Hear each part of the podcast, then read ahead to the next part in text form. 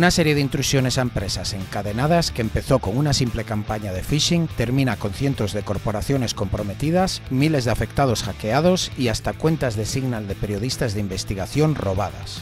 Homeland Justice, el grupo cibercriminal apoyado por el gobierno iraní, compromete y exfiltra datos del gobierno albano con el objetivo de prevenir una conferencia de un grupo opuesto al régimen de Irán. Pero Albania no se corta y con una decisión nunca antes vista en respuesta a un ciberataque, anula todas las relaciones diplomáticas con Teherán. Sin muelas del juicio, pero con la voz intacta, os traemos un nuevo episodio de Tierra de Hackers. ¡Comenzamos! Hola, hola y bienvenidos a Tierra de Hackers, tu noticiero de ciberseguridad hecho podcast. Hoy es el 11 de septiembre de 2022 este es el episodio número 65. Yo soy Martín Vigo y está conmigo, ausente de todas las muelas del juicio, al igual que un servidor, Alexis Porros. Hola Alexis, ¿qué tal? Bien, bien, bien. Bueno, aquí, aunque nos falten las muelas... No, no, me, no me hagas reír, tío, que me duele la cara un montón aún, tío. Como, como decía este, el chavo del 8, ¿no? Así un poco inflamadito, ¿no? Sí, tío. Tengo la cara como, como si te hubieras metido así de niño todos los caramelos en la boca, ¿no? Así para que no te los quiten. Sí, justo, los lacasitos en el bolsillo. Pues como has estado ausente tú también, como queríamos saber cómo te fue por ahí, por el desierto, ¿no? Ahí no había internet, supongo, ¿no? Sí, nada, una, una pasada, una desconexión de una semana en, en un evento increíble en el desierto que se llama Burning Man que bueno, seguramente muchos oyentes hayan oído hablar de ello, pero básicamente te vas una semana con con hippies al desierto a festejar, estilo Mad Max, eh, y ahí no hay ni cobertura, ni dinero, ni tiempo, ni nada. O sea, es pura libertad, una, una auténtica pasada, la verdad. Llevaba 11 años sin ir y he vuelto por fin y, increíble. 11 años, madre mía, sí, sí, me recuerda a la película Mad Max, como has dicho, muy interesante. No sé si yo podría ir, pero bueno, igual algún día voy contigo, o, o no. Para el año, año te llevo. De hecho, de hecho di allí una charlita de, de temas de... ¿Cómo se llamaba el título? Era Your Guide to Avoid Cyber Espionage, creo que se llama. Tu guía para, para evitar el ciberespionaje. Porque allí, pues como la gente es así muy, muy paranoica... Nada, muy paranoica no. Pero digamos que, que, estás en un ambiente muy guay, así estilo eso, Mad Max, en, en medio de la nada, aislado de todo. Entonces dije, va a dar una charla así muy centrada en temas de ciberespionaje, de que de los datos y de tal, puede estar súper guay. Y como pues eso, tenemos un camp allí y tal, estuvo, estuvo muy guapo. Completamente off the record, ahí en Petit Comité. Hombre, por supuesto.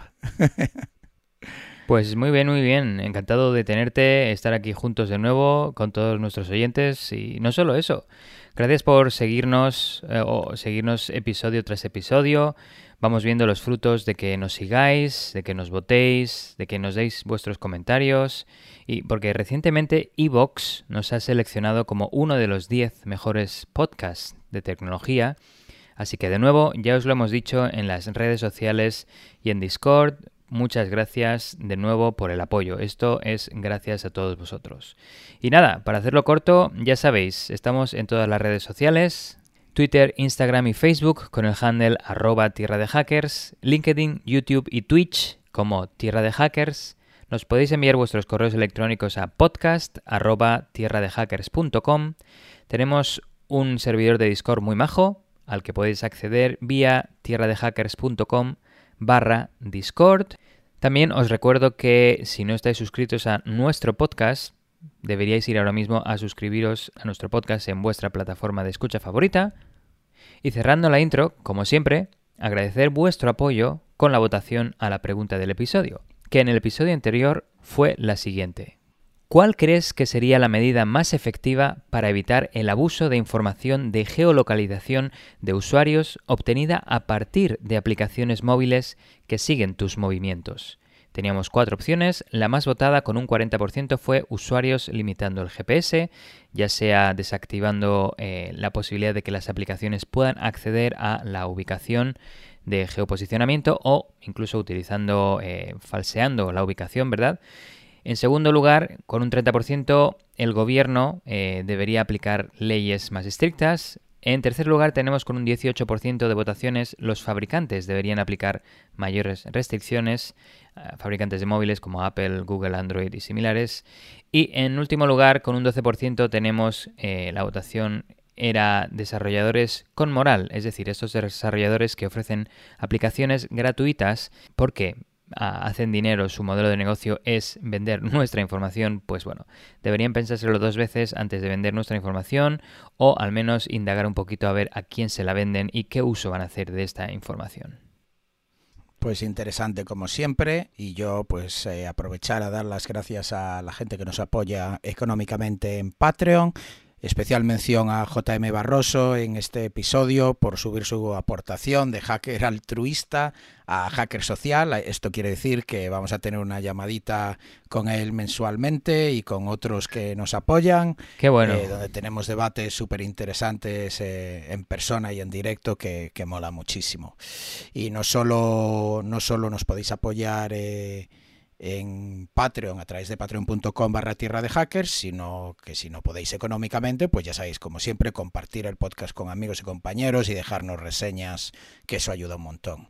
Y también nos apoya eh, Monad, como siempre, una empresa que comparte los mismos valores que Tierra de Hackers, hacer la seguridad más accesible y transparente, nosotros a través de un podcast y Monad a través de una herramienta de gestión y visualización de telemetría de datos de seguridad. Una empresa fundada en Silicon Valley y que está buscando muchos ingenieros, sobre todo con algo de experiencia en seguridad, para ayudarles a construir y hacer realidad su misión.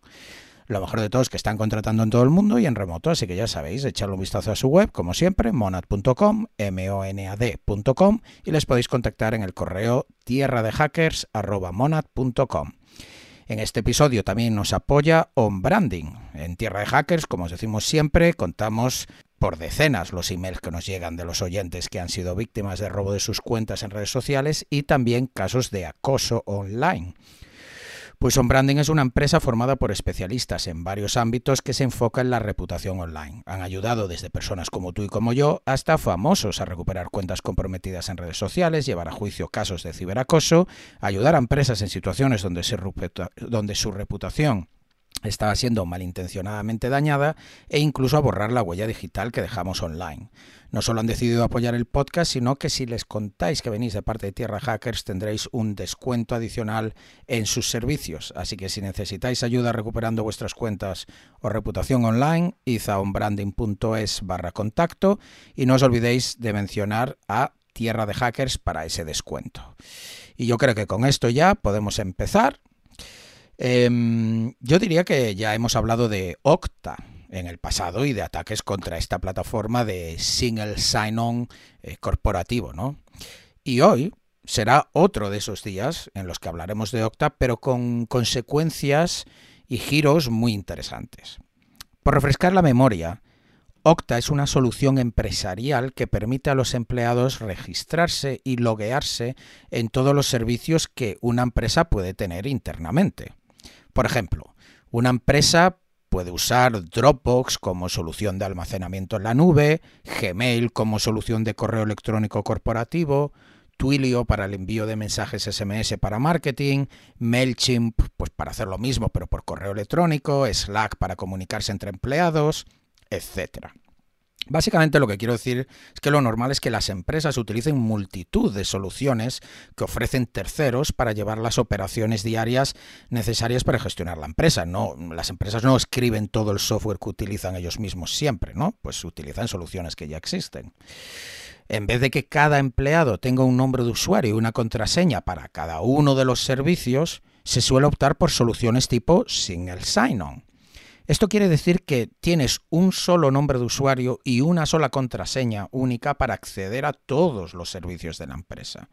Básicamente esto se traduce en que cuando llegas por la mañana a la oficina, te logueas una sola vez y luego, cuando por ejemplo vayas a dropbox.com o a gmail.com, etc., accederás automáticamente sin tener que volver a introducir tus credenciales por detrás lo que está sucediendo básicamente, esto cómo funciona, es que utiliza uno de estos estándares de autenticación, de los cuales hay varios, y una de las empresas que ofrece esta solución a corporaciones pues es la famosa Okta.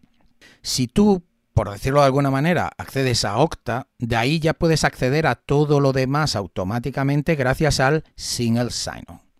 Esto es con lo que os tenéis que quedar para entender lo que ha sucedido en esta noticia. Y por supuesto uno diría que, que, ostras, esto es buena idea o no, pues tiene ventajas y desventajas. Esto de que una empresa utilice eh, sistemas single sign-on. Por un lado, pues tus empleados no tienen que estar eligiendo contraseñas distintas eh, para sus usuarios, para cada servicio que tienes. Cada vez que tienes un empleado nuevo, pues tienes que darle 50.000 contraseñas. Aparte ya sabemos que los humanos somos malos por defecto utilizando contraseñas, por lo que tendrías que utilizar un gestor de contraseñas para almacenarlas todas.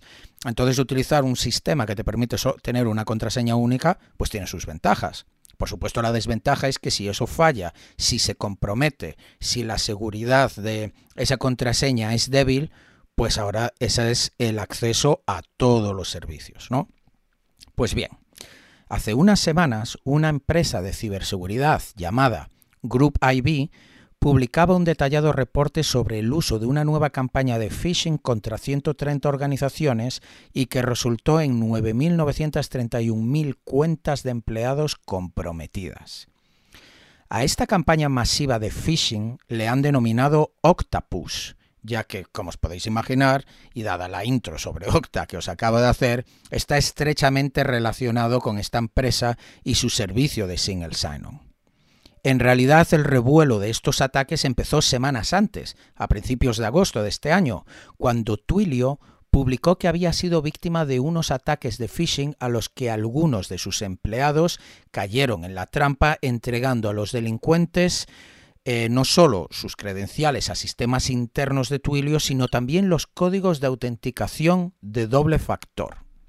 Cabe destacar que si Okta lo podemos ver como un punto crítico para la seguridad, ya que da acceso a todos los demás servicios, Twilio a su vez también lo puede ser, ya que es un servicio normalmente utilizado para enviar códigos de autenticación de doble factor a través de mensajes SMS o códigos de registro para aplicaciones de mensajería como Signal, ¿no? Por ejemplo, tú cuando te vas a registrar en Telegram o Signal, pones tu móvil, recibes un código, lo pones en la aplicación y ya está, no tienes un nombre de usuario y contraseña. Pues ese mensaje por detrás Signal está utilizando la empresa Twilio para enviarlos, porque Twilio es una empresa que te permite de manera programática enviar miles y miles de mensajes, ¿no? Por eso es Twilio un objetivo tan valioso para los delincuentes, al igual que como explicaba lo puede ser Octa.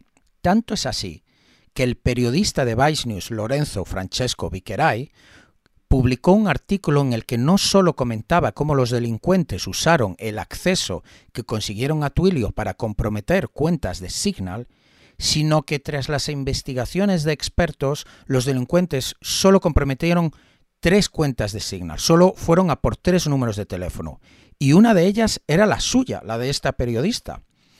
Aquí la cosa, como veis, ya se pone mucho más interesante tenemos a un grupo de delincuentes comprometiendo sistemas críticos como Twilio y Okta, que están íntimamente relacionados con los sistemas de autenticación de miles de empresas por todo el mundo, para luego pivotar a comprometer otras empresas y sistemas que utilicen estas plataformas, como es el caso de Signal para, en el último paso, comprometer a periodistas como Francesco que se centran en informar sobre ataques de ciberseguridad y grupos de ciberdelincuentes.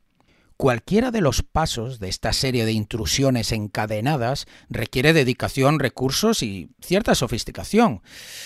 Pero es que encadenarlos como lo han hecho, pues todavía más. Bueno, o no, porque lo cierto es que todo empezó con una, digamos, sencilla campaña de phishing, como decía.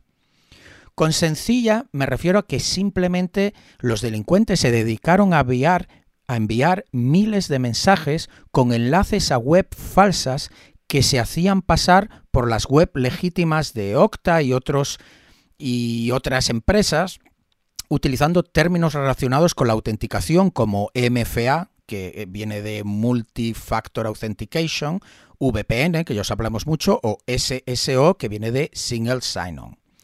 Encontraron de hecho 169 dominios únicos utilizados para esta campaña de phishing y observaron que todo se automatizó con un nuevo kit de phishing que no solo gestiona todas las web y recolecta los credenciales, sino que utiliza Telegram para notificar a los ciberdelincuentes cada vez que se roban credenciales nuevos de una víctima.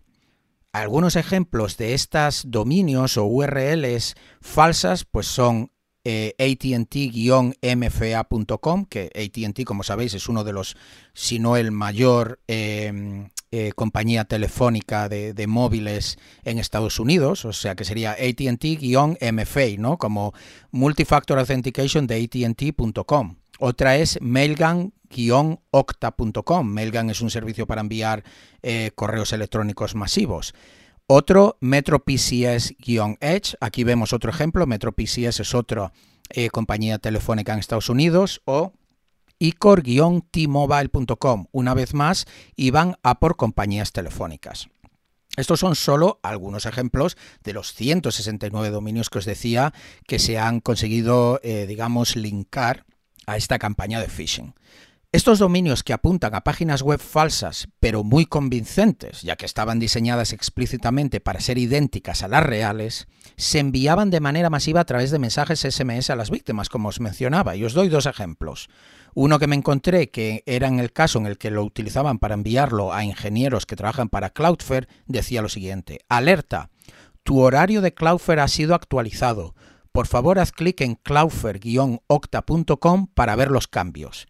Entonces, si el ingeniero le daba en el mensaje a esta URL, pues le llevaba a una página web falsa, pero que se veía exactamente igual a, la que normalmente verían los empleados de Cloudflare cuando se loguean por primera vez a través de Single Sign-On, como os decía, en los sistemas internos de la empresa. Otro mensaje eh, es este. Atención, tu login ha caducado. Por favor, haz clic en twilio-sso.com para actualizar tu contraseña. Pues aquí vemos el ejemplo que se utilizó contra empleados de Twilio y que de hecho funcionó muy bien porque consiguieron eh, acceder a los, a los portales de administración internos solo con este mensaje, enviándolo de manera masiva y que algún empleado se fue ahí, puso los credenciales y luego puso el código de doble factor y como estaba todo automatizado, pues consiguieron acceder. En el análisis de Cloudflare mencionan que el dominio falso utilizado contra ellos, el que decía de cloudflare-octa.com, ese dominio había sido registrado solamente 40 minutos antes de que se iniciase el ataque. Esto da una idea de lo automatizado que está todo el proceso. Es decir, utilizaban este kit de phishing no solo para toda la parte de phishing, sino incluso para registrar estos dominios. Se encontraban dominios interesantes, automáticamente se registran y se lanza la campaña. Todo a golpe de clic y automatizado.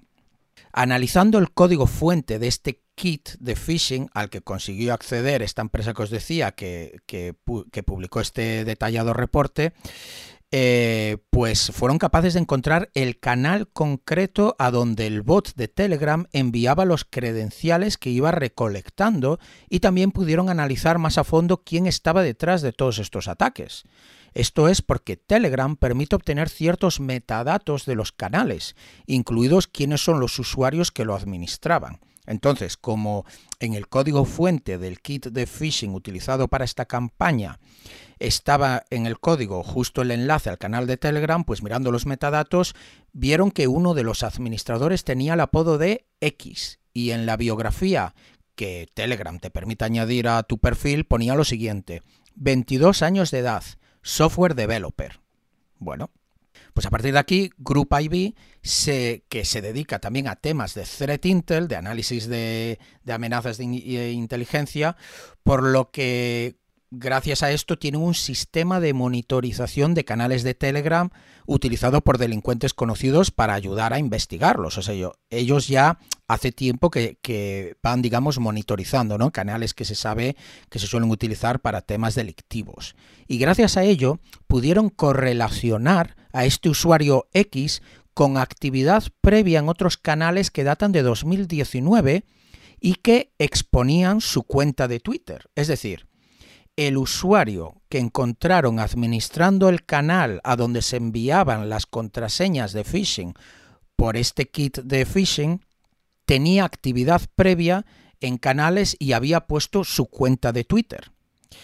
La herramienta de Group IB también recolectó el nombre real que tenía la cuenta de Telegram antes de que la cambiase a X.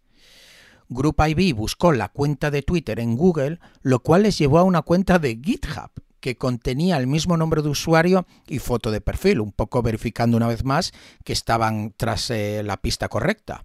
Pues esta cuenta de GitHub, las cuentas de GitHub te permiten decir dónde, dónde vives, ¿no? O dónde estás localizado. Pues indica que la persona detrás de esta cuenta vive en Carolina del Norte, Estados Unidos.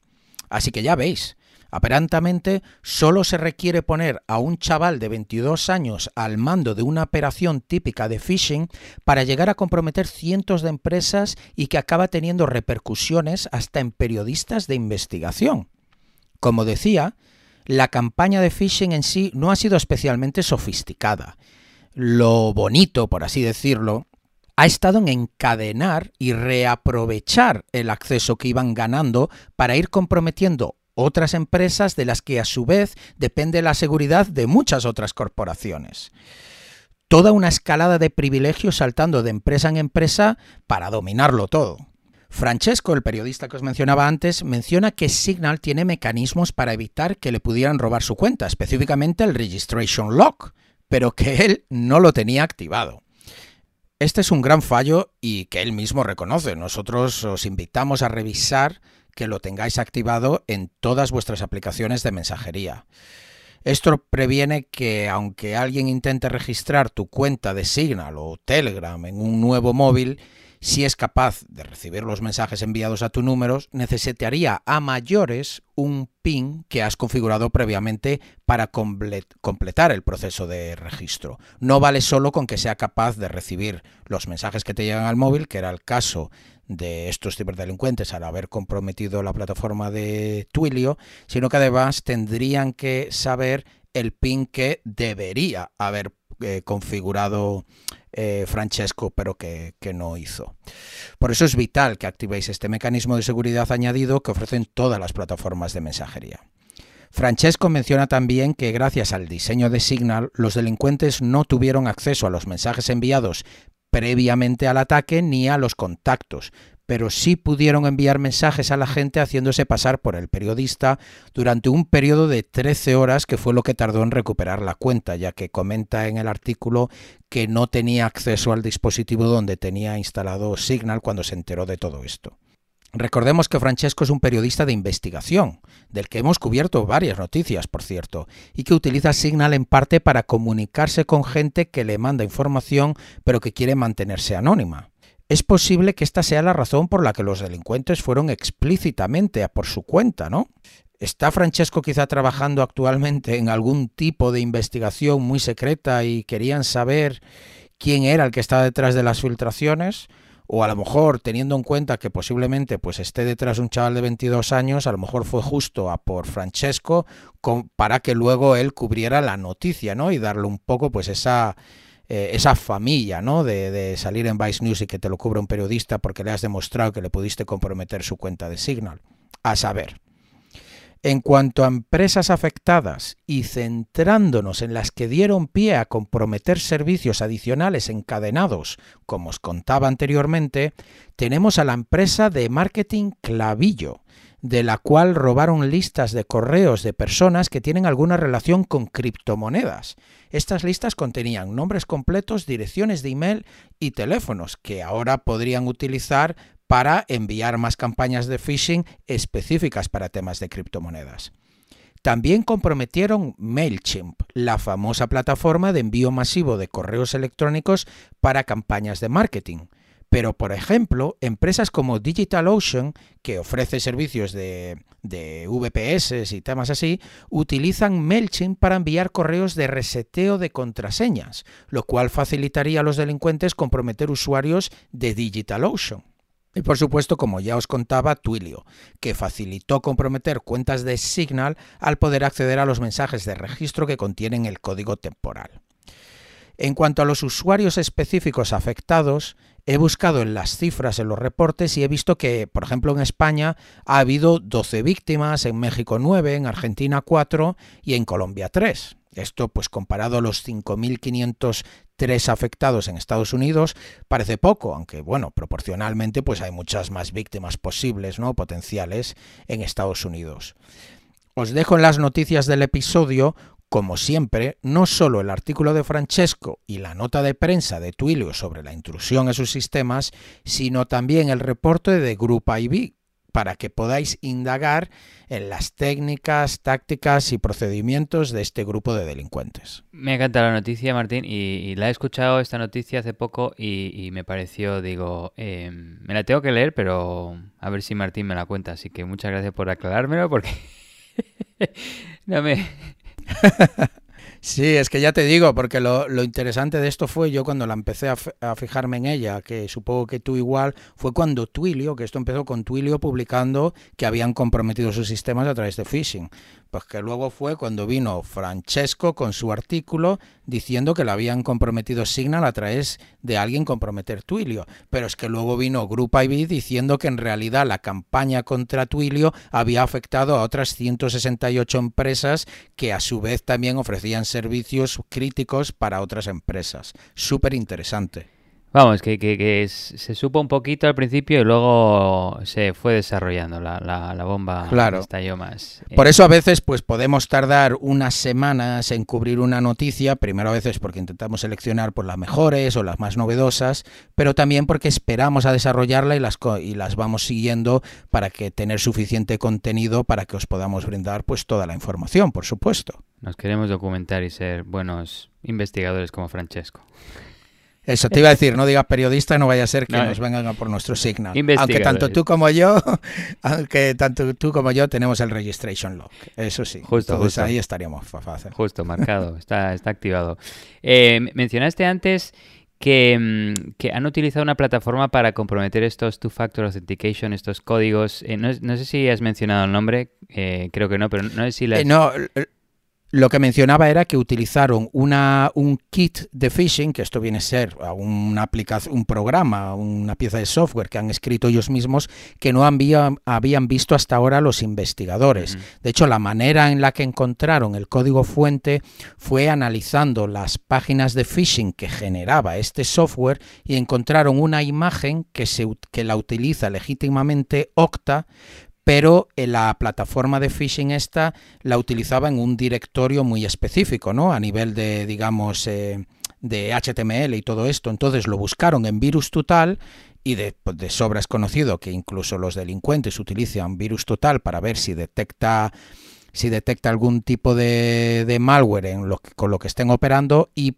según el reporte lo que dice Group IB es que parece ser que este, este kit de phishing lo debían de pasarse entre varios grupos de delincuentes o a lo mejor vendérselo y uno de ellos antes de ejecutarlo lo pasó por virus total para asegurarse que no contenía ningún malware. Y es así como entonces el Group IB buscando ese hash de esa imagen utilizada legítimamente por Octa, pero que estaba en un, en un directorio muy específico al, al, kit de malware, encontraron, bueno, el reporte pone, pues yo qué sé, pues como 50 falsos positivos, pero un correcto positivo, que entonces es como encontraron eh, pues la infraestructura y consiguieron descargar cierto código, desde donde vieron todo el tema del canal de Telegram a donde se enviaba y todo esto. Pero vamos, que para contestar a tu pregunta utilizaban un software desarrollado por ellos para automatizar todo el proceso. Entonces lo que hacía era, te registraba los dominios, te creaba las páginas web, esto me imagino que ya estaba preprogramado, ¿no? Pero dependiendo de a qué empresa quisieras, pues te creaba la web falsa que te la, te la metía en ese dominio y luego cuando la víctima metía el nombre usuario y contraseña y acto seguido le pedía la autenticación de doble factor de manera automática, porque pensamos que solo hay una ventana de tiempo de 30 segundos, normalmente en estos códigos que se generan cada 30 segundos, automáticamente va y ya se loguea eh, de manera expresa eh, y automática en los sistemas de, la organización, que evidentemente ha habido una investigación por parte de, los delincuentes eh, anteriormente, porque muchos de estos portales están expuestos a Internet, pero claro, no tienes credenciales. Pues eso es lo que hacían.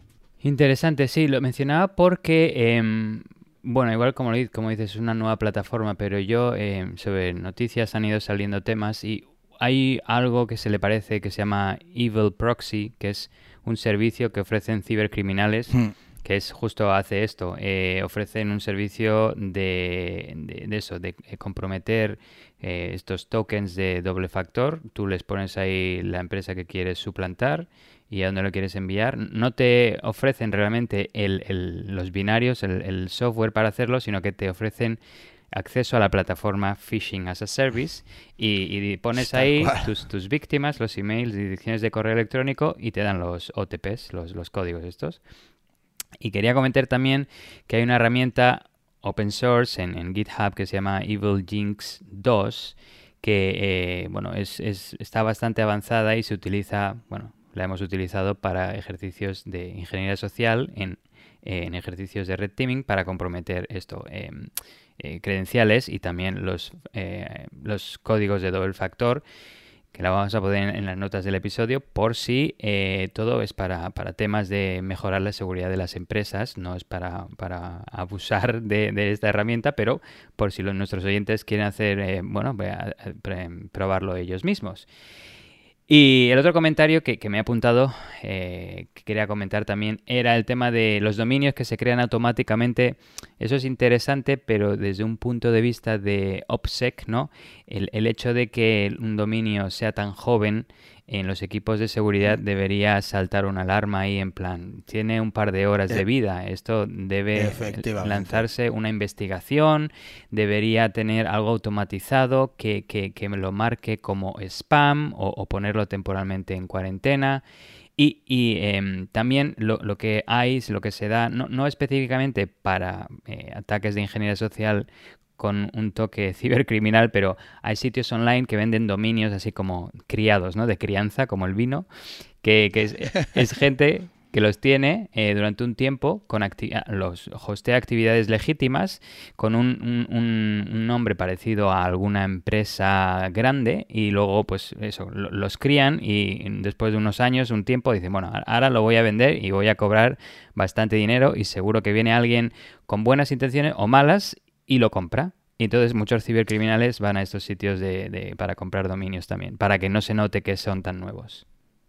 Muy buen apunte. Tú lo, lo que haces referencia es utilizar la cuánto tiempo lleva registrado ¿no? un dominio como, digamos, eh, indicador de lo sospechoso que puede ser. Es evidente que justo eh, a empleados le estén llegando SMS para que vayan a un dominio que lleva registrado 40 minutos, pues se podría eh, asumir como algo sospechoso. Y de hecho existe muchísimo software que intenta hacer temas, eh, digamos, de de prevención de phishing y tal, que uno de los indicadores en los que se fija es esto. Y como tú bien dices, eh, por eso hay muchos eh, criminales o bueno, gente con visión de negocio que se dedica a registrar empresas, eh, digo, perdón, dominios interesantes para el futuro y que para poder saltarse pues estas protecciones cuando los dominios ya tienen dos años o tres años pues digamos que tienen cierta reputación ¿no? a la hora de, evaluar la peligrosidad precisamente pues porque tienen ya eh, pues años de, de existencia eh, de hecho hay servicios yo me he encontrado con servicios que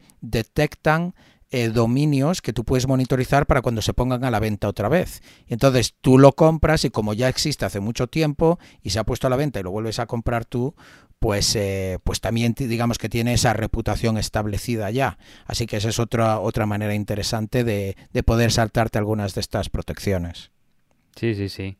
O, o, bueno, incluso a veces hay gente que no tiene el auto-renew, el auto-renovar, y cuando caduca, lo tienes ahí y zasca. Y han habido ataques, de hecho, de esta forma. Así que activar sí. el auto, auto-renovación, aseguraos de que tenéis una buena tarjeta de crédito y, y estáis seguros. pues nada, Vamos con la siguiente noticia que eh, tiene un toque, un trasfondo político, pero disclaimer, comentario, así no solemos comentar noticias con trasfondo político, pero esta principalmente por la reacción de la nación afectada eh, y el trasfondo tecnológico en sí sobre los ciberataques involucrados, pues bueno, creemos que merece la pena traerla al podcast y comentarla. Así que la comento. Recientemente el gobierno albano lanzó un comunicado público sobre un ataque que habían sufrido sus sistemas gubernamentales.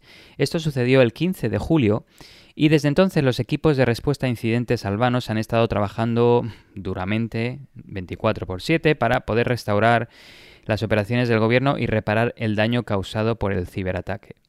Según el primer ministro albano, Edi Rama, el ataque falló, según él, gracias al buen sistema, a la buena seguridad de los sistemas cibernéticos del país y a la ayuda de equipos especiales que han venido a apoyar a Albania, entre los que se encuentran Microsoft, Mandian, bueno, y equipos de, de la OTAN y otros. De hecho, hay un vídeo que publicó este hombre, Edi Rama, eh, en Twitter, pero lo vamos a poner en las notas del episodio, eh, que es muy interesante de ver porque es, no sé, es bastante impactante, eh, como de película. Sale el hombre ahí en primer plano con la bandera albana y Europa, aunque no es parte de Europa, pero bueno, para, para colegueo, ¿no? Para hacerse, para demostrar que está a favor de, Europa, aunque creo que quiere entrar en Europa, pero bueno, está, está en ello, ¿no? Pero tiene un aire de esos vídeos estilo, no sé, me recordó un poco, ya lo vais a ver cuando los pongamos en la nota del episodio, pero un, estilo así de, esos vídeos del grupo Anonymous, pero este emitido por un gobierno, porque dice muy claramente lo que ha pasado,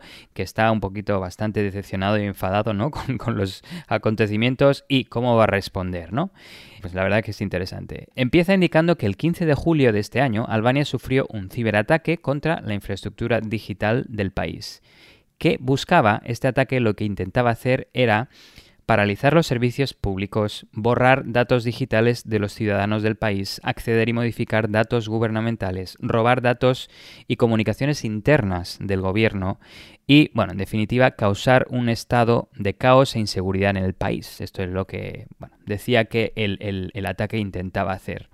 Pero, según él, falló en el intento. Bueno, esto no sé si es del todo cierto porque causar un caos en el país. Bueno, esto no se dio, pero sí que los atacantes comprometieron sistemas, eh, accedieron a datos y exfiltraron estos datos. Así que no es un, un, éxito al 100%, pero bueno, hubo cierto éxito y cierto fallo, ¿no? A consecuencia de esto y como represalia, aunque comenta el primer ministro albano no deseada, Albania cortó inmediatamente toda relación diplomática con Irán. Mm, con Irán, bueno, ok, ahora entro en detalle por qué, ¿no? Y pidió a todos los diplomáticos iraníes en tierra albana que se marcharan del país inmediatamente en un plazo de 24 horas desde este comunicado. De hecho, momentos después de que los funcionarios iraníes abandonaran la embajada, la policía albanesa allanó el edificio en busca de cualquier prueba incriminatoria que pudieran haber dejado, que pudiera haber sobrevivido a probablemente estas prácticas típicas ¿no? de cuando te tienes que ir, eh, venga, vamos a golpear el disco duro, vamos a ponerle imanes por encima, vamos a, bueno, vamos a intentar destrozarlo, ¿no? la evidencia digital y también quemar documentos, la evidencia física. Pues bueno, querían, fueron muy rápidos los, los eh, el gobierno eh, albano para entrar en, en, las embajadas iraníes e intentar buscar a ver si había algo que los incriminara a los, a los iraníes. Comenta que es una decisión no deseada pero acorde con la gravedad del ciberataque. Y esto, de hecho, y es la razón por la que traemos esta noticia al podcast, es, es que nunca se ha visto antes una respuesta tan contundente eh, y tan fuerte, tan grave contra un evento cibernético. El gobierno iraní negó estar involucrado en el ataque, pero la OTAN, la Casa Blanca de Estados Unidos, el gobierno del Reino Unido publicaron declaraciones en apoyo al gobierno albanés y su atribución del ataque a Irán. Están todos de acuerdo que fue Irán el que causó este ciberataque. El objetivo principal de la operación parecía ser una conferencia de un partido en oposición al gobierno iraní, que se llama Organización Mujahedin e Khalq, o en inglés People's Mujahidins, cuyo acrónimo sería MEK, MEK. Pues así me voy a referir a ellos, eh, no sé si lo he pronunciado bien, pero bueno, MEK. La conferencia estaba programada para el 23 de julio, pero finalmente se pospuso, no ha tenido lugar debido a las amenazas terroristas, a todo el revuelo que ha causado la intrusión cibernética y, bueno, de ahí se pensaba que podía llegar a mayores, más temas eh, físicos. ¿Y por qué iba a tener lugar dicha conferencia en Albania? Bueno, pues porque Albania alberga a miles de disidentes iraníes que forman parte de este partido de oposición eh, contra el gobierno iraní. Y el grupo encontró refugio en Albania en 2016 a pedido del gobierno de Estados Unidos, después de que el régimen iraní declarara al grupo como, como una organización terrorista y comenzara a cazarlos, ni más ni menos. Total que los atacantes que se autoapodaron Homeland Justice, Justicia de la Nación, pudieron comprometer diversos sistemas del gobierno albanés con ransomware y malware Wiper, que hemos mencionado en algunos otros episodios. Este malware Wiper lo que hace es eliminar todos los datos, eh, no solo de los discos duros y los sistemas ficheros, sino también va más allá e intenta borrar o destruir o manipular eh, el master boot record, ¿no? Esta, esta zona esta, esta función de arranque de un sistema que si se, si se toca, si se destruye, eh, pues es bastante difícil reparar el sistema, em, al menos de forma remota, ¿no? O incluso a nivel de firmware de la BIOS y UEFI, también podrían llegar a ese punto. Total, que usaron eh, malware ransomware y wiper y publicaron también los datos que comprometieron en la web homelandjustice.ru y en su grupo de Telegram. Especialmente no solo datos de los ciudadanos albanos, sino más bien los datos de los miembros de este partido MEK en oposición del gobierno iraní. Curioso porque el top level domain este, la extensión, digamos, del dominio .ru está asociada con la nación rusa. Pero bueno, ellos iraníes, aunque bueno, un dato interesante es que tanto las imágenes de la web, porque tenían un logo, ¿no? Eh, pusieron su logo en la web y en el grupo de Telegram. Estas imágenes, estos logos se parecen o hacen referencia a las del grupo, también cibercriminal, Predatory Sparrow. ¿Y quién es este grupo? Pues es un grupo que se dio a conocer en febrero de este año por eh, declarar haber causado daños físicos contra tres fábricas productoras de acero en Irán incluyendo fuegos y disrupción de las operaciones, y publicaron incluso vídeos al respecto que demostraban este fuego, aunque los directores de las fábricas afectadas comentaron que no, que no se dieron dichos ataques eh, y que esto no tiene sentido. De todas formas, el gobierno de Irán atribuyó este grupo de amenazas Predatory Sparrow con Israel. Y como dato curioso, al que luego voy a hacer referencia, el logo del grupo Predatory Sparrow es un círculo con un fondo con pistas electrónicas como de una placa base y en primer plano la cara de uno de los pájaros del juego Angry Birds, que supongo que la mayoría de nuestros oyentes conoce. Si no, bueno, es un juego así de muchos pájaros que se disparan arriba y abajo y bueno. Sobre el ataque contra Albania, Mandiant junto con Microsoft han estado haciendo investigaciones al respecto e intentando determinar quién estaba detrás del ataque, mirando los indicadores de compromiso y todos los, eh, los TTPs, ¿no? Las, los comportamientos, tácticas y técnicas utilizadas por los atacantes. ¿Quién es, bueno, bastante listos por su parte, intentaron un poco marear la perdiz, ¿no? E intentar disfrazarse, disfrazar para que no les pudieran determinar y saber quiénes eran. Los atacantes intentaron cubrir eh, su origen para evitar que se determinara de dónde venían e intentar evitar una atribución exitosa, y de hecho se hicieron pasar por nacionalistas albaneses. Sin embargo, si se presta atención al logo del grupo Homeland Justice, que está en su web y en el grupo de Telegram, este muestra un águila cayendo sobre el logo de Predatory Sparrow, mostrando como un pájaro del juego de Angry Birds, como he mencionado anteriormente, pero dentro de la estrella de David, un símbolo judío asociado con Israel. Así que esto sirve de atribución de este grupo con Irán, porque bueno, obviamente están cayendo contra Israel y el principal enemigo de Israel es Irán. Eso de una parte. Y luego además en la imagen se muestra un mensaje que dice por qué deberían gastarse nuestros impuestos en apoyar a terroristas de Durres. Esto es una referencia al grupo de oposición iraní MEK, a quienes Irán considera terroristas, como he dicho, y que tiene un gran campo de refugiados en el condado de Durres, en Albania. Con esto lo que se intenta es disfrazar, primero como si fuera un ataque causado por ciudadanos albanos, porque mencionan nuestros impuestos, ¿verdad? Pero todo apunta a que es un grupo ciberterrorista iraní, por el tema de que el águila cae sobre la estrella de David asociada con Israel. Y de hecho, tanto Mandian como Microsoft confirman la atribución del ataque a un grupo iraní, que es el MOIS, que es la abreviación del Ministerio de Inteligencia y Seguridad de Irán.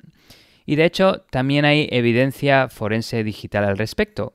Microsoft mencionaba los siguientes cuatro puntos que apuntan directamente a Irán, aunque bueno, se pueden coger con un poco de escepticismo porque toda evidencia digital puede ser falsificada, ¿verdad? El primer punto es que se observó a los atacantes operando desde Irán. Bueno, aquí uno puede decir, bueno, pues se coge una VPN y se sale desde Irán, ¿no? Pero bueno, lo dejamos ahí. El segundo punto es que los atacantes utilizaron herramientas anteriormente vistas eh, que habían utilizado otros atacantes iraníes conocidos. Esto, lo mismo, si otro grupo las consigue, pues la puede reutilizar pretendiendo ser ese, ese grupo que las ha creado estas herramientas. El código del malware Wiper fue utilizado anteriormente por un conocido actor iraní, lo mismo que el anterior, si he, encontrado la herramienta Wiper del otro actor al que quiero suplantar, pues podría disfrazarme. Y el último punto es que el ransomware fue firmado por el mismo certificado digital utilizado para firmar otras herramientas utilizadas por actores iraníes. Esto ya igual sería un poco más convincente porque haber firmado un archivo, un binario, con un certificado significa que tienes la clave privada. Aunque en ese caso también se pudiera ver el caso que, que, se hubiera filtrado de alguna forma y este otro grupo que quiere suplantar al original, pues la pudiera haber conseguido y utilizado para firmar eh, sus binarios. Sí, estoy totalmente de acuerdo contigo porque lo que decías ahora que se utilizaba como atribución, que si un logo está hecho de, cierta manera para interpretarlo así y tal, es todo como muy cogido con pinzas. El, cuando hablas ahora ya de firmar digitalmente con un certificado, ahí hablamos de matemáticas, lo cual no quiere decir que no se haya robado esa clave privada y entonces se pueda utilizar, pero ya requiere más que simplemente tener creatividad para crear un logo eh, y que otro no pueda hacerlo para hacerse pasar. Aparte, en Tierra de Hackers hemos hablado en miles de ocasiones de ataques de falsa bandera que se sabían que eran de falsa bandera para hacerse pasar por ataques provenientes de una nación rival. Sí, sí. Eh, de hecho, es, una buena técnica de, cibercriminales hacerse pasar por otros para, para, que no les... Y de hecho, bueno, los grupos de ransomware lo están haciendo, ¿no? Eh, Estados Unidos aplica sanciones contra Conti y Conti dice, ya nadie me va a pagar, me voy a hacer pasar, me cambio el nombre, ahora me hago pasar por otro, bueno, o, similares. Pero bueno, y como he dicho, Mandiant y Microsoft confirman la atribución del ataque a un grupo iraní eh, del, del, MOIS, eh, como he dicho, del Ministerio de Inteligencia y Seguridad de Irán, que eh, bajo el liderazgo de una persona llamada Ismail Katif dirige varias redes de actores de amenazas cibernéticas involucradas en espionaje, ciberespionaje, ataques de ransomware y similares en apoyos en apoyo de los objetivos políticos de Irán. De hecho, el MOIS es un grupo de operaciones ofensivas que desde al menos se tiene constancia desde el 2007 ya están eh, realizando actividades ofensivas de este tipo y bueno, sus, empleados, sus actores eh, cibercriminales han llevado a cabo operaciones maliciosas dirigidas a una variedad de organizaciones gubernamentales y del sector privado en todo el mundo, incluyendo infraestructura crítica. Y este grupo es famoso también bueno, por haber eh, causado ataques contra Israel, Arabia Saudita, los Emiratos Árabes, Jordania, Kuwait y Chipre y seguro que deben haber algunos más que, se nos escapan, ¿no? Em, sobre los detalles del ataque que han publicado Microsoft y Mandiant, Microsoft en concreto pudo vincular el incidente con cuatro grupos de amenazas iraníes diferentes y detalló cómo trabajaron juntos para violar las redes del gobierno albanés desde ya finales del 2021. Microsoft dice que estos cuatro grupos trabajaron bajo la guía, bajo el control del MOIS. Uno de los grupos eh, hizo un poco un análisis, un sondeo de la infraestructura externa del país, de Albania. Otro de los grupos implementó, desarrolló el software, el, malware, ransomware y wiper. Otro grupo lo que hizo es obtener acceso inicial y extraer algunos de los datos, que incluye tanto datos del gobierno albanés como de los residentes albaneses, ya sean ciudadanos o su objetivo principal, los del grupo a la oposición iraní, MEC. Y hubo otro grupo que estaba solo enfocado en extracción, exfiltración de datos, ¿no? Voy a comentar brevemente las cuatro fases más importantes, digamos, del ataque. La primera es el acceso inicial, ¿verdad? ¿Cómo, cómo penetraron el perímetro de los sistemas del gobierno albano? Y te voy a hacer un poco esa pregunta a ti, Martín. ¿Cómo crees que, penetraron el, perímetro, digámoslo? Bueno, a ver, Albania no sé qué grado de, de sofisticación tendrá a nivel cibernético. No había escuchado mucho de, de ellos, la verdad. Siempre normalmente bailamos en torno al Israel, Estados Unidos, Irán, Corea del Norte, China, sí, Gran Bretaña, algunos países europeos, pero de Albania, pues no sé, entonces eh, yo me imagino sin tener ningún conocimiento, quizá me apostaría por sistemas sin actualizar. Alguna vulnerabilidad, ni siquiera digo de cero day, pero sistemas sin actualizar que que no es fácil hacerlo y tener todos los sistemas al día y que a lo mejor eh, pues en un país como Albania que tendrá pues digo yo eh, sus limitaciones en sus recursos pues a lo mejor ah, todavía está con sistemas obsoletos yo que sé un Windows 2000 o algo así no sé para para su administración electrónica no sé pues eh, acertaste Martín diste en el clavo ostras uno, uno pudiera ver... Joder, me acabas de dejar muy bien, ¿eh? Esto confirmamos que no estaba preparado, pero digo yo, es lo que me imagino pensando en los recursos de ese país. Sí, sí, a ver, eh, bueno, no sé, no sé qué tantos recursos tiene, pero un, tanto que hablamos de ingeniería social, igual algún oyente hubiera pensado, ah, pues un ataque de phishing, especialmente si habíamos comentado la de Twilio anteriormente con todo esto de, del phishing as a service y tal, pero no. Aparentemente, em, de hecho, a partir de mayo de 2021, el año pasado, los actores explotaron vulnerabilidades de un servidor de aplicaciones web expuesto en Internet para ejecutar código. Un Tomcat de estos, ¿no? De hecho, eh, según parece, era un servidor de SharePoint que no estaba parcheado. Y pudieron ah. subir una web shell que es, una página, digamos, sencilla que permite ejecutar comandos eh, a nivel del sistema operativo y de ahí, bueno, pudieron eh, pivotar y meterse de forma hacia el interior de la red, subir, descargar archivos, ejecutar comandos, malware y similares.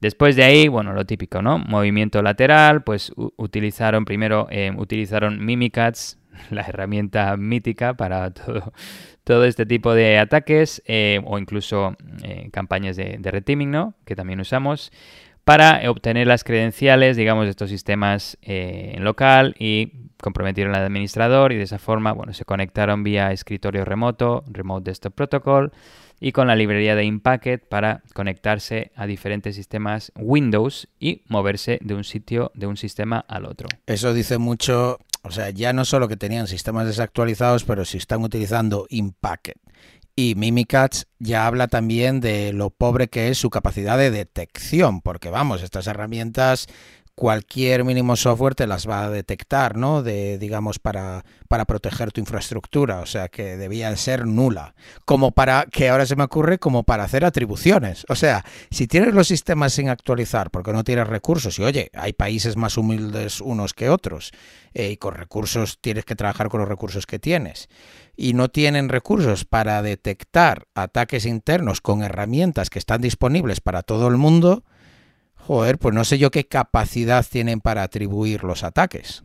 Sí, la verdad es que no se menciona exactamente qué em, solución de EDR, de este em, Endpoint Detection and Response, tienen, em, de este sistema de como antivirus que combina antivirus y detección y respuesta, pero bueno, sí, es lo que tú dices. Igual tenían uno que no estaba tampoco actualizado o uno que no era muy bueno. Y nada, eh, pues ahí se movieron lateralmente de un sistema al otro, consiguieron eh, encontrar los datos que de hecho se, centraron básicamente en correos electrónicos de los sistemas Exchange, Microsoft Exchange del gobierno albano, y de ahí estuvieron recopilando datos desde octubre de 2021 hasta enero de este año Así que eh, unos tres mesecillos mirando correos, eh, recopilándolos todos y luego los exfiltraron también vía correo electrónico. Eh, yo me pregunto como, lo hicieron, en plan, no sé, exfiltrarían muchísimos datos, lo, cortarían los archivos en diferentes eh, archivos, muchos archivos en un email, pocos emails em, con, em, con muchos archivos o muchos emails con pocos archivos. Bueno, esto, esto también se ve sospechoso, ¿no? A, nivel de, de sistemas eh, de seguridad que deberían haber intentado investigar antes. Pero bueno, finalmente su objetivo también era causar un poco de, de, barullo, de, caos un poquito, y desplegaron su malware eh, Ransomware Wiper y lo activaron el 15 de julio. De aquí comentar, como he dicho anteriormente, Albania ha tenido apoyo global de Estados Unidos, Inglaterra, la OTAN en general, y de hecho han, emitido sus, reacciones. En concreto, Estados Unidos eh, emitió una declaración de apoyo a Albania, confirmando la atribución al gobierno de Irán y diciendo que tomará más medidas para responsabilizar a Irán por acciones que amenazan la seguridad de un aliado de Estados Unidos y sientan un precedente preocupante para el ciberespacio. De hecho, la Oficina de Control de Activos Extranjeros del Departamento del Tesoro de Estados Unidos ha acusado al Ministerio de Inteligencia y Seguridad de Irán, el MOIS, y a su ministro de Inteligencia por participar en actividades cibernéticas contra Estados Unidos y sus aliados. Literalmente decía así, el ataque cibernético de Irán contra Albania ignora las normas de comportamiento responsable del Estado en tiempos de paz en el ciberespacio, que incluye una norma sobre abstenerse de dañar la, infraestructura crítica que brinda servicios al público. No toleraremos las actividades cibernéticas cada vez más agresivas de Irán contra Estados Unidos o nuestros aliados y socios. Atacar los sistemas gubernamentales con wipers para detener una conferencia es totalmente desproporcionado e irrazonable, por lo que se necesita una respuesta contundente para evitar que este tipo de ataques se consideren aceptables. Bueno, yo básicamente eh, estos actos que los veían Estados Unidos sobre todo como juego sucio, ¿no? Pero yo me pregunto aquí también, están diciendo, estos ataques no se consideran aceptables, eh, pero en, la guerra, en el mundo en general, eh, hay, reglas eh, en, el ciberterrorismo, en el ciberespionaje, pero si están todos los países espiándose los unos al otro, es, bueno, esta declaración me pareció un poco interesante. Sí, me gustó eso de en, tiempos de paz en el, en el ciberespacio, pero ¿qué tiempos de paz ni qué tiempos de paz? Si solo hay que ver, pregúntale a cualquier empresa privada que se dedica a hacer Intel a ver si hay tiempos Como hayan tiempos de paz, nos quedamos sin podcast. Hay que cerrar el podcast, Martín. Porque... Oh, bueno, también es verdad, a lo mejor a nosotros no, nos interesa. lo suyo sería que hubiera más paz y, no sé, hablar de otros temas, pero... Sí. Sí, estaría bien que este podcast no, no pudiera existir. Sí, evolucionaríamos y comentaríamos otros temas tecnológicos, pero bueno. Eh. Em, y nada, pues como resultado, Estados Unidos declara que todas las propiedades con más del 50% o intereses en la propiedad de los objetivos designados, en este caso el MOIS, el gobierno de Irán en general, que están sujetos a la jurisdicción de Estados Unidos, es decir, todo negocio o algo, todo que esté relacionado con, con, el MOIS, con el gobierno de Irán en general, están bloqueados y se prohíbe a las personas de Estados Unidos participar en transacciones con ellos. Esto esto me parece, como he dicho anteriormente, como el tema de cuando Conti salía, ¿no? En plan, tanto ransomware y al final Estados Unidos dijo, como alguien le pague el ransom, el rescate a, Conti, os vamos incluso a, dar una colleja, os vamos a, penalizar y vais a tener que pagar incluso más, porque no queremos o sea, les pedía, si le pagáis un ransom a Conti, queremos nosotros también otro ransom, ¿no? En forma de multa. Son también un grupo, bueno, aquí no vamos a que luego nos vienen que estamos en Estados Unidos, no hay que portarse bien, pero sí, sí. Ahí lo has dicho tú más o menos ahí. Em, hay varias, bueno, hay una, al, menos hay alguna teoría por ahí. Eh, alguien eh, dice, bueno, una hipótesis es que los iraníes sintieron la necesidad de responder al ataque a este grupo de Predatory Sparrow, como he mencionado antes, este grupo que se asocia con Israel y que atacó a tres fábricas de acero en Irán. Em, y eligieron, pues, el ataque a la conferencia del grupo MEC, este grupo de oposición contra el gobierno iraní, como demostración de poder eh, cifrando datos vía ransomware ¿no? y borrando sistemas gubernamentales críticos con el malware wiper y, causar un poquito aquí un poco de mareo, ¿no? una disrupción en la capacidad del gobierno para dirigir el país. Em, vamos, que, igual em, vamos a ver más ataques similares de otros grupos que quieren demostrar su poderío online. Em, yo, me imagino que igual ahora la gente se anima y dice, bueno, eh, Irán ha hecho esto y está demostrando su poder. No, no, vamos a ver, nosotros, eh, no sé, cualquier país, no voy a mencionar, pero cualquier país así malote, ¿no? De estos, yo también quiero demostrar eh, que tengo poderío. Vamos a atacar aquí a otro país de estos pequeñitos, como tú dices, que no tiene em, suficiente presupuesto y tiene muchos sistemas eh, desactualizados. Vamos, en este caso,